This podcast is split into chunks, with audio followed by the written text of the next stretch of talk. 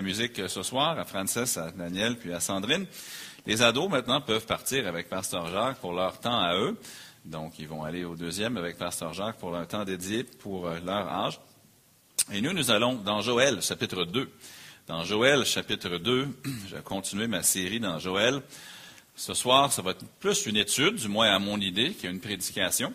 Des fois, la, différence entre les deux peut être quelque peu, euh, quelque peu euh, vague, peut-être, ou mince. Mais j'aimerais qu'on prenne le temps de regarder ensemble ces versets dans Joël, chapitre 2.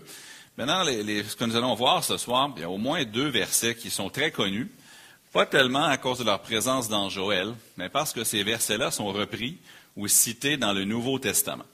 Alors ce soir, j'aimerais qu'on puisse les regarder dans leur contexte dans Joël. On va comprendre aussi comment ils sont utilisés dans l'Ancien Testament, ah, dans le Nouveau Testament plutôt, et la différence peut-être entre les deux. Maintenant, une chose que je veux dire avant même de lire les versets. Pas toujours, mais des fois, dans les prophéties de l'Ancien Testament, une prophétie peut avoir deux accomplissements. Dieu le dit une fois, ça s'accomplit deux fois. Ou encore, ça s'accomplit en deux étapes ou deux phases. Donc, des fois, Dieu dit que quelque chose va se produire, et Dieu dit toujours la vérité, mais des fois, ça se produit en partie à un, à un moment, puis ensuite plus complètement plus tard. C'est important qu'on retienne ça. Je donne un exemple. Dans Ésaïe, lorsqu'il dit que la Vierge sera enceinte et enfantera un fils. On sait tous que c'est une prophétie de la naissance de Jésus par Marie, qui était vierge. Mais si on lit dans Ésaïe, dans le passage, on voit aussi que c'est un signe pour le roi Akaz. Et là, sans rentrer dans tous les détails, je crois qu'il y a deux parties ou deux, euh, étapes, si on veut, à, à cette prophétie-là. Mais non, on est dans Joël chapitre 2 à partir du verset 28 jusqu'au verset 32. Et c'est surtout le verset 28 C'est Le premier verset qu'on va lire ce soir, qu'il faut qu'on retienne ce principe-là pour bien le comprendre, je crois. Joël 2, 28. Après cela, je répandrai mon esprit sur toute chair. Vos fils et vos filles prophétiseront. Vos vieillards auront des songes et vos jeunes gens des visions. Même sur les serviteurs et sur les servantes, dans ces jours-là, je répandrai mon esprit. Je ferai paraître des prodiges dans les cieux et sur la terre, du sang, du feu et des colonnes de fumée. Le soleil se changera en ténèbres et la lune en sang avant l'arrivée du jour de l'Éternel, de ce jour grand et terrible. Alors, quiconque invoquera le nom de l'Éternel sera sauvé. Ça, c'est le deuxième verset qui est repris dans le Nouveau Testament. Le salut sera sur la montagne de Sion et à Jérusalem, comme a dit l'Éternel, et parmi les réchappés que l'Éternel appellera. Dieu désire communiquer avec vous. Dieu désire vous parler. Dieu désire que vous connaissiez sa parole, que vous sachiez ce qu'il veut de vous, ce qu'il attend de vous. Pour ceux qui sont inconvertis, Dieu désire leur communiquer l'Évangile. Et à ceux qui sont son peuple, Dieu désire leur communiquer également. Cependant, et si je peux résumer peut-être ce que je crois être l'application la plus importante de tout le message de ce soir, c'est ceci. Notre péché peut avoir comme conséquence possible le silence de Dieu. Parfois, les gens n'entendent pas Dieu parce qu'ils ont du péché dans leur vie. Et ils ne sont pas dirigés par Dieu, ne sont pas guidés par Dieu parce qu'ils ont du péché dans leur vie. Vous rappelez-vous de ce que la Bible dit lorsque Samuel est né? On se souvient de l'époque des juges. Les juges dans l'Ancien Testament, ce n'était pas une belle époque d'Israël. C'était grave. Et dans 2 Samuel, ou plutôt dans 1 Samuel, chapitre 3, et le verset 1, ça dit, au début de, cette époque des juges, le jeune Samuel était au service de l'Éternel devant Élie, puis ça dit, la parole de l'Éternel était rare en ce temps-là. Les visions n'étaient pas fréquentes. Pourquoi? Pourquoi est-ce que Dieu parlait rarement à son peuple à l'époque? Pourquoi est-ce qu'Israël recevait peu la parole de Dieu? Je vais vous dire, c'est à l'époque des juges. Et les gens, chacun faisait ce qui lui semblait bon. Et chacun suivait sa propre voie. Juge, sans rentrer dans les détails ce soir, si vous, si vous allez à la toute fin du livre des juges, vous allez voir qu'Israël va arriver au même point que Sodome et Gomorre l'étaient dans le livre de la Genèse. C'était grave. C'était une époque vile. Et comme conséquence de leur péché, la parole de l'Éternel était rare et les visions n'étaient pas fréquentes. Encore aujourd'hui, des fois, les gens vont dire Ah, je ne suis pas nourri. Est-ce que ça va déjà arrivé de, quelqu'un vient dans une église ou quitte une église et la raison pour ils vont dire Ah, je ne me sentais pas nourri. Ou encore, euh, je ne trouvais pas que je n'étais pas nourri spirituellement. Ou... Maintenant, c'est possible que l'enseignement était déficient. C'est tout à fait possible. Mais souvent, lorsque je ne me sens pas nourri, c'est plutôt mon propre cœur qui m'empêche de recevoir la nourriture que Dieu m'offre, que Dieu me donne. Ce n'est pas pour dire que c'est tout le temps le cas. Des fois, oui, ceux qui doivent enseigner la parole de Dieu ne l'enseignent pas droitement, ou l'enseignent mal, ou l'enseignent sans aide. Vous pourrez donner des exemples, peut-être on ne le fera pas, mais dans Joël, ici, on voit que plutôt que Dieu désire communiquer avec son peuple. Joël, on se souvient qu'il y avait eu cette invasion de sauterelles qui était venue sur, euh, de la part de Dieu à cause du péché. Dieu avait appelé son peuple à la repentance. Dieu avait fait de spectaculaires promesses de restauration et de bénédiction suite à la repentance. Et on a, la dernière fois qu'on a regardé Joël, on a vu ce magnifique verset, le verset 27, qui nous dit, Après la repentance d'Israël, et vous saurez que je suis au milieu d'Israël, que je suis l'Éternel, votre Dieu, qu'il n'y en a point d'autre. remarquez, et mon peuple ne sera plus jamais dans la confusion. Le péché, ça engendre toujours la confusion. Le péché engendre toujours la confusion. Quand j'étais en Ontario, comme vous le savez, je travaille avec des jeunes souvent, et les jeunes me voir, ah, Pasteur Léveillé, pensez-vous que je devrais épouser tel jeune homme ou telle jeune femme? Mais je savais que dans le cœur de ce jeune-là qui me posait la question, ce n'était pas propre devant Dieu. Tu ne peux pas trouver la volonté de Dieu si ton cœur est sale, si tu marches sciemment et volontairement dans le péché. Mais lorsque Israël, dans Joël, se repent quel est le fruit de cette repentance? Mais une des choses, on avait vu, c'est qu'ils ne seront plus jamais à ce moment-là dans la confusion. Et là, le verset 28 bâtit là-dessus. Le verset 28 va bâtir sur cette idée que son peuple ne sera plus jamais dans la confusion. Pourquoi est-ce qu'auparavant ils étaient confus? À cause du péché. Non seulement à cause des conséquences du péché, mais aussi ce que je vais appeler le silence du péché le silence spirituel qui vient sur une personne ou sur un peuple lorsque nous nous adonnons au péché. Il faut comprendre que non seulement le péché apporte des conséquences, mais il apporte aussi le silence. Le péché a ses conséquences. Des relations peuvent être brisées. Dans la Bible, on a vu des gens qui ont perdu la santé, même la vie à cause du péché. Mais aussi, le péché apporte le silence. C'est-à-dire que on ne reçoit plus les instructions de Dieu comme Dieu veut nous les donner. Les communications de Dieu sont brouillées, pas à cause de Dieu, mais à cause de nous. Et non seulement le péché apporte des conséquences, mais il apporte aussi le silence. Des fois, on cherche la direction de Dieu. Ah, Seigneur, est-ce que je devrais déménager? Est-ce que je devrais prendre ce job? Est-ce que je devrais faire ci? Est-ce que je devrais faire ça? Mais parce qu'on a du péché dans notre cœur, parfois le silence, c'est quand on cherche une intervention. Maintenant, gloire à Dieu, Dieu parle toujours, mais c'est nous qui parfois sommes devenus trop durs d'oreilles pour entendre. Comme Jésus disait aux enfants d'Israël, qu'est-ce qu'il leur disait? Que celui qui a des oreilles pour entendre, entende. C'est-à-dire, si vous n'entendez pas, peuple d'Israël, c'est pas la faute de Dieu, c'est vos oreilles à vous qui sont le problème. C'est ce que Jésus leur disait. Que celui qui a des oreilles pour entendre, celui qui est disposé à entendre ce que Dieu a à dire, ben, il va entendre. Mais ceux qui ont l'oreille détournée de Dieu n'entendront pas. Et le peuple d'Israël, quand ils reviennent à lui, eh bien, ils ne seront plus jamais dans la confusion. Mais ceux qui s'éloignent de Dieu, non seulement le péché a des conséquences, mais une des conséquences du péché, c'est le silence aussi.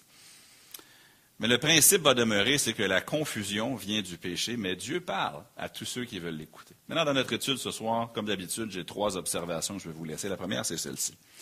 Dans les versets 28 à 29, on voit l'universalité de, la communication de Dieu. Dieu veut parler à tout le monde. Dieu veut vous parler.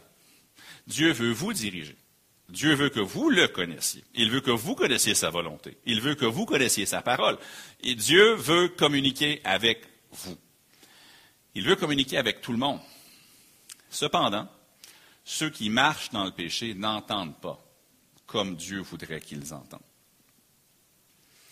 L'universalité de la communication avec Dieu. Remarquez les versets 28 et 29. Après cela, après quoi? Ben, après la repentance d'Israël. Je répandrai mon esprit sur toute chair. Vos fils et vos filles prophétiseront. Vos vieillards auront des songes et vos jeunes gens des visions. Même sur les serviteurs et sur les servantes, dans ces jours-là, je répandrai mon esprit. Maintenant, on a devant nous certains, deux des versets les plus connus du livre de Joël. La raison pour laquelle ils sont connus, c'est parce que Pierre va les citer à la Pentecôte. Dans Actes chapitre 2, les versets 16 à 18, je l'ai à l'écran, vous pouvez le regarder dans la Bible si vous voulez, mais dans Actes 2, 16 à 18, dans son message à, la Pentecôte, Pierre dit, mais c'est ici ce qui a été dit par le prophète Joël. Dans les derniers jours, dit Dieu, je répandrai de mon esprit sur toute chair. Vos fils et vos filles prophétiseront, vos jeunes gens auront des visions et vos vieillards auront des songes. Oui, sur mes serviteurs et sur mes servantes, dans ces jours-là, je répandrai de mon esprit et ils prophétiseront. Maintenant, vous allez remarquer qu'il semble avoir des différences entre la Pentecôte puisqu'on trouve ici dans Joël chapitre 2. Parce que dans Joël 2, puis le verset 29, il y a des prodiges, il y a du sang, du feu, des colonnes de fumée, le soleil qui change en ténèbres, la lune en sang et tout ça. Est-ce qu'il y a eu ça à la Pentecôte? Non. C'est pour ça que je dis, il faut qu'on se rappelle, quand on lit les prophéties de l'Ancien Testament, que certaines d'entre elles peuvent avoir un double accomplissement. C'est-à-dire qu'elles s'appliquent à la Pentecôte, mais ça ne veut pas dire qu'elles sont finies après la Pentecôte. Clairement, Pierre a dit que la Pentecôte était un accomplissement de Joël chapitre 2, 28 et 29. Mais Pierre n'a pas dit c'est un accomplissement total, final et complet. C'est pour ça que quand on lit le contexte de Joël chapitre 2, on voit que non seulement Pierre l'a dit à la Pentecôte, mais on voit que c'est aussi quelque chose qui est destiné à la fin des temps également. Donc, si vous voulez regarder ici cette prophétie-là, il y a une application 1 qui a eu lieu à la Pentecôte, puis il y a une application plus complète qui va avoir lieu après la repentance d'Israël, vers la fin des temps aussi. À la Pentecôte, tous les disciples de Christ ont reçu le Saint-Esprit avec les manifestations que nous connaissons. Mais ici, dans Joël, le contexte nous parle de toute chair. Il dit, je répandrai mon esprit sur toute chair. au moins dans le contexte, à tout Israël. Maintenant, on ne peut pas arracher ces versets-là de leur contexte ici. ce, livre et ce passage nous parlent de la repentance d'Israël.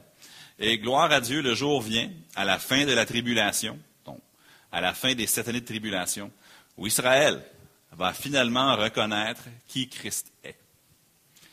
Ils vont le voir, puis ils vont pleurer sur lui, comme on pleure sur un fils unique. ils vont voir les marques dans ses mains puis il va lui demander où il a reçu ces blessures-là.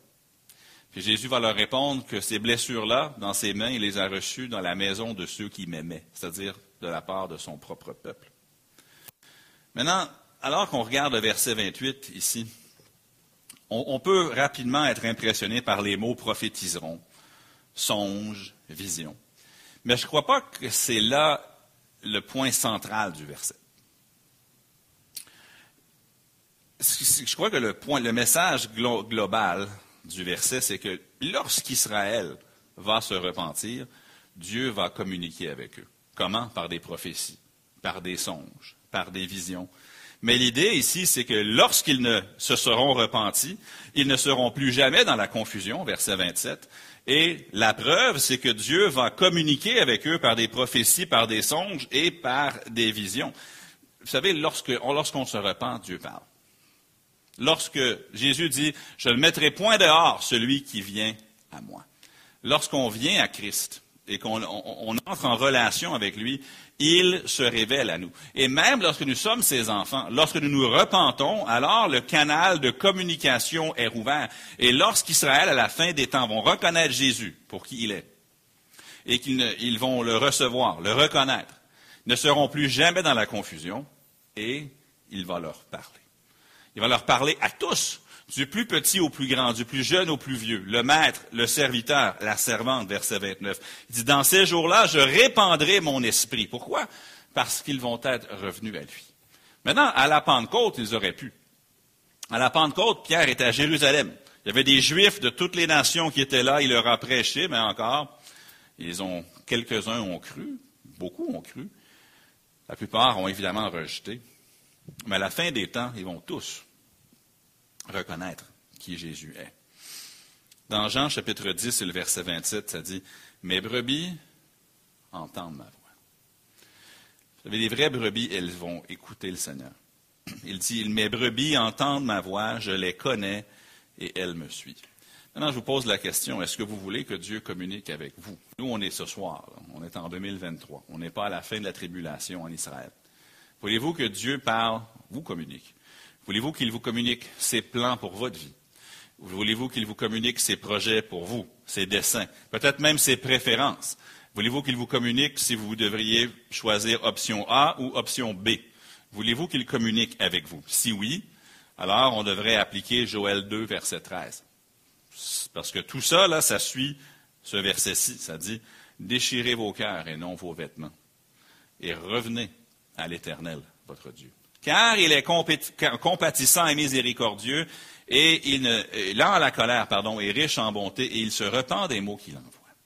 Si vous vous repentez, s'il y a du péché caché dans votre vie, ou s'il y a du péché toléré dans votre vie, du péché qui est le bienvenu dans votre vie, mais que vous vous repentez, vous déchirez votre cœur et vous revenez à Dieu dans la repentance, Dieu va communiquer avec vous. Il va restaurer les canaux de communication et ces brebis vont entendre sa voix. Si vous êtes sa brebis et que vous suivez le berger, vous allez entendre sa voix. Vous allez pouvoir le connaître. Il vous connaît et vous allez pouvoir le suivre. Mais ici, dans Joël chapitre 2, 28-29, oui, c'est impressionnant le mot prophétiseront, c'est impressionnant le mot songe, c'est impressionnant le mot vision, mais là, tout ça, ce sont simplement des façons dont Dieu peut communiquer avec son peuple, c'est tout. L'essentiel de ces versets-là, c'est que lorsqu'Israël vont se repentir, Dieu va leur parler. Le résultat, verset 27, c'est qu'ils ne seront plus jamais dans la confusion, parce que leur repentance aura amené la communication de Dieu. Alors on peut se rappeler de ceci.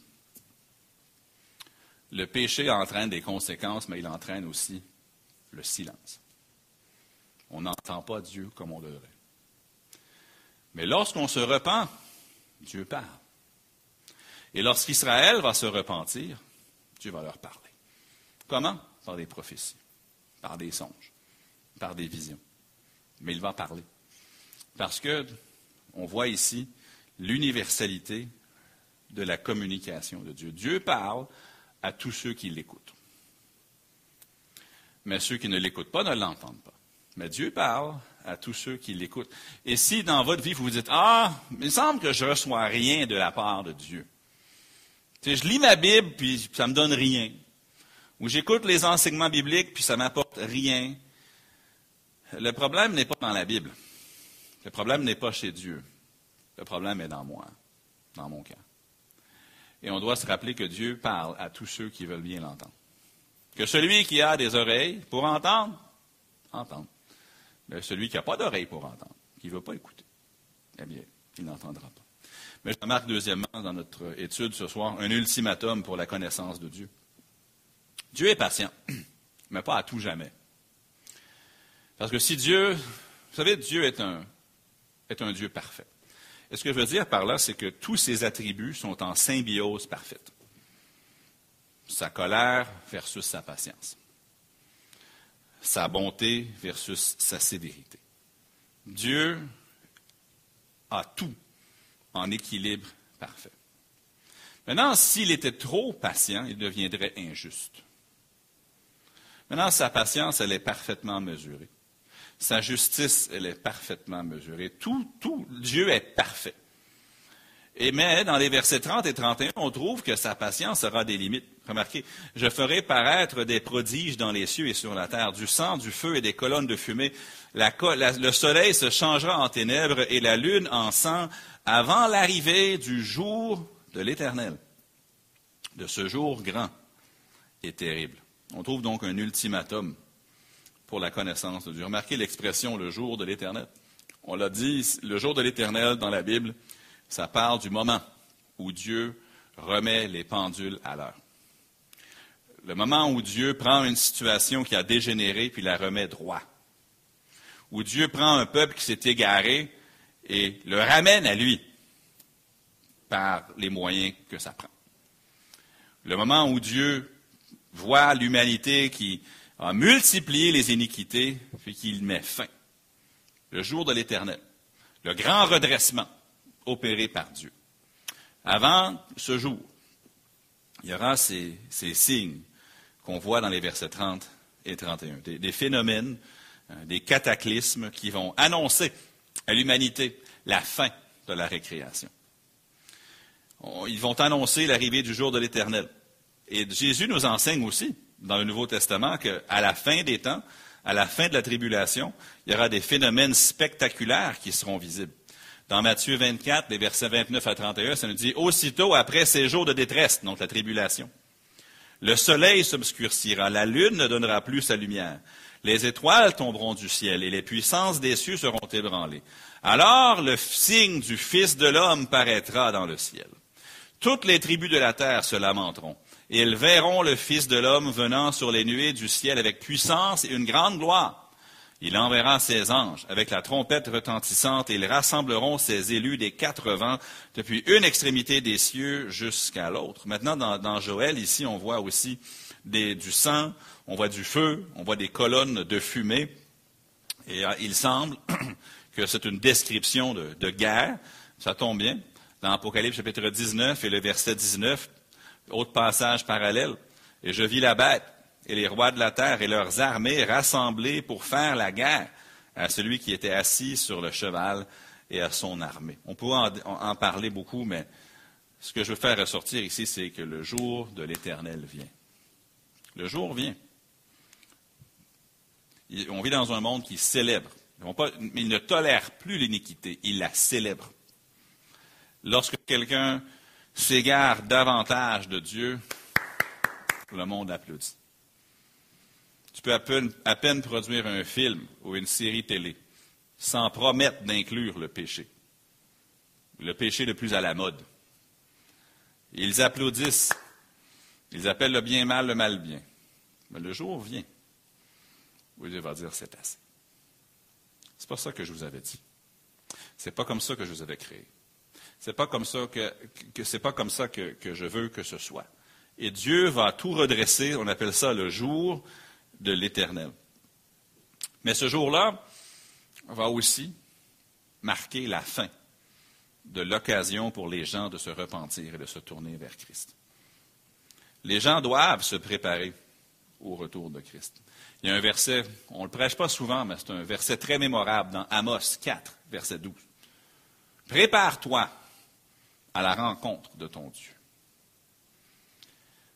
Maintenant, en tant que chrétien, on est prêt à le rencontrer dans le sens qu'on est sauvé et nous, on doit s'assurer qu'on marche dans la sanctification afin qu'on n'ait pas à rougir devant lui. Mais les gens qui ne connaissent pas Christ, ils n'ont pas à tout jamais là pour se repentir. Premièrement, il a donné à l'homme une seule fois, une, seule vie. Euh, il a donné aux hommes de vivre une seule fois, de mourir ensuite une seule fois, après quoi vient le jugement.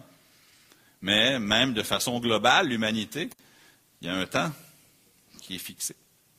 Puis lorsque ce temps sera écoulé, eh bien, il sera trop tard.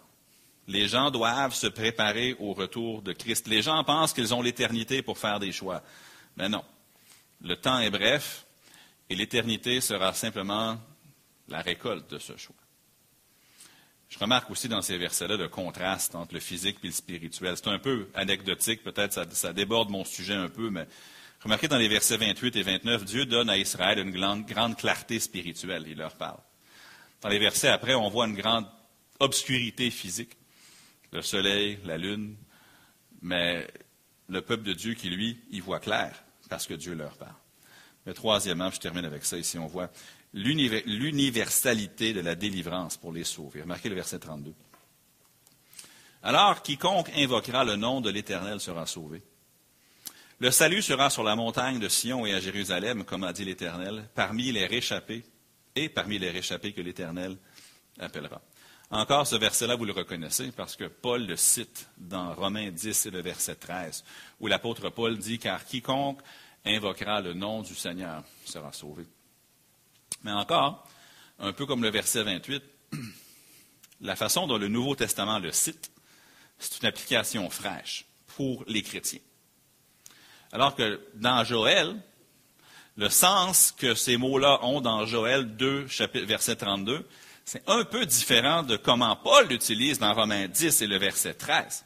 Dans Romains 10, 13, il parle à toute personne qui entend l'Évangile. Puis il dit, quiconque invoquera le nom du Seigneur sera sauvé. Mais ici, dans, Joël 2, le verset 32, dans leur contexte, ces mots-là plutôt parlent du fait que tous ceux qui, marchent avec Dieu vont être sauvés de ce qui se passe dans les versets 30 et 31. C'est-à-dire que tous les Juifs qui ont cru en lui vont être sauvés de tous les cataclysmes des versets 30 et 31. Tous ceux qui sont sauvés vont être sauvés des conséquences physiques euh, de la colère de Dieu sur cette terre. Vous savez, le Saint-Esprit a inspiré l'Ancien Testament. Le Saint-Esprit a inspiré le Nouveau Testament.